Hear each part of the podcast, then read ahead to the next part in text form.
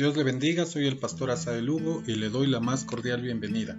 Gracias por escuchar esta serie de devocionales llamada Lo Primero, basada en el Evangelio de Marcos, hoy 27 de septiembre del 2021. Le invito para que juntos leamos Marcos capítulo 5 de los versos 25 al 34.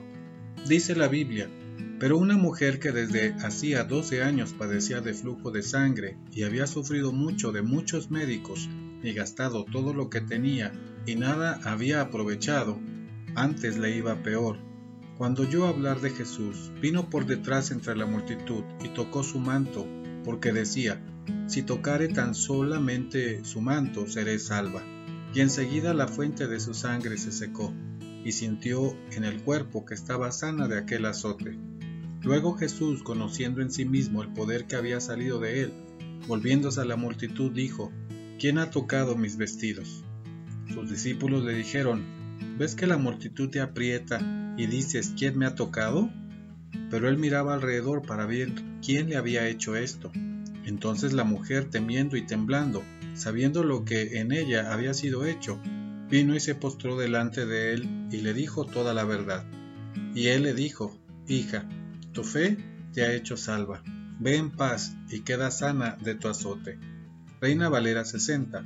Otra versión del mismo pasaje dice, entre la gente iba una mujer que había estado enferma durante 12 años, perdía mucha sangre y había gastado en médicos todo el dinero que tenía, pero ellos no habían podido sanarla. Al contrario, le habían hecho sufrir mucho y cada día se ponía más enferma. La mujer había oído hablar de Jesús y pensaba, si tan solo pudiera tocar su ropa, quedaría sana. Por eso, cuando la mujer vio a Jesús, se abrió paso entre la gente, se le acercó por detrás y le tocó la ropa. Inmediatamente la mujer dejó de sangrar y supo que ya estaba sana. Jesús se dio cuenta de que había salido poder de él. Entonces miró a la gente y preguntó, ¿quién me ha tocado la ropa? Sus discípulos le respondieron, mira, cómo se amontona la gente sobre ti. Y todavía preguntas quién te tocó la ropa. Pero Jesús miraba y miraba a la gente para descubrir quién le había tocado. La mujer, sabiendo lo que había pasado, fue y se arrodilló delante de él, y temblando de miedo le dijo toda la verdad. Jesús le dijo, Hija, has sido sanada porque confiaste en Dios. Vete tranquila. Traducción en lenguaje actual. El Evangelio de Marcos nos permite ver una obra milagrosa de Jesús cuando se disponía a ir a la casa de Jairo. Se trata de una mujer que sufre una enfermedad desde hace 12 años. Había gastado todo su dinero en médicos que no habían curado su malestar. Varios de los tratamientos durante esos 12 años habían sido inútiles. Era una terrible condición que refleja el estado del ser humano. Marcos nos deja ver un detalle. La mujer, dice la escritura, había escuchado hablar de Jesús. Ella pensaba si Jesús había hecho tantos milagros de sanar personas, seguramente podía hacerlo conmigo. Pensaba si tan solo pudiera tocar su ropa quedaría sana. Esto nos muestra la confianza que había puesto en Jesús. La mujer tenía una condición que le hacía vulnerable en una cultura tan legalista. La ley decía que cualquiera que fuere tocado por una mujer con flujo de sangre sería impuro y tendría que cumplir con la ley de la purificación. La mujer dejó atrás lo que estaba impidiendo su cercanía con Jesús. Si tan solo tocare la orilla de su ropa, decía, tenía la firme confianza en Jesús. Para acercarse a Él había dejado atrás la ley para vivir en la gracia.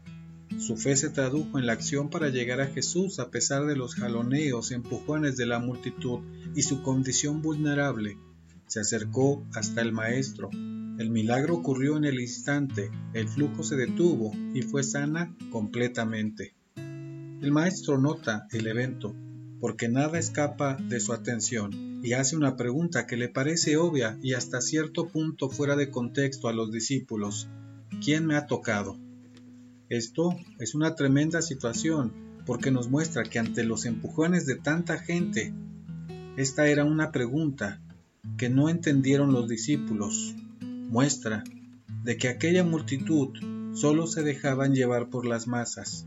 La mujer lo había tocado intencionalmente, consciente de sus hechos, voluntariamente y de manera personal. el milagro de la conversión, porque todos en ese momento tuvieron la misma oportunidad de acercarse a Jesús, pero solo una mujer en ese instante, enferma, necesitada, de una terrible condición, ve en Jesús a su Salvador. La mujer ante la pregunta de Jesús, de manera humilde y con gratitud, se postra ante Jesús y públicamente da testimonio de la fe en Jesús. La respuesta del Maestro es, vete tranquila, eres salva. ¿Cuáles son las enseñanzas para nosotros en este día? Acercarse a Jesús es para todos, no importa nuestra condición, todos podemos acercarnos a Jesús.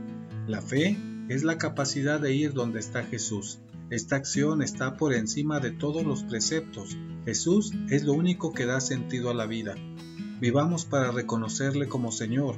Algunos escuchan sobre Jesús, algunos se quedan solamente con una idea superficial, con una relación a través de las masas, como parte de una multitud sin darse cuenta que el centro de nuestra fe es Jesús, se olvidan de lo importante, de lo necesario y vital en la vida, reemplazándolo por la emoción. La salvación no se obtiene en grupo, o en paquete, o a larga distancia.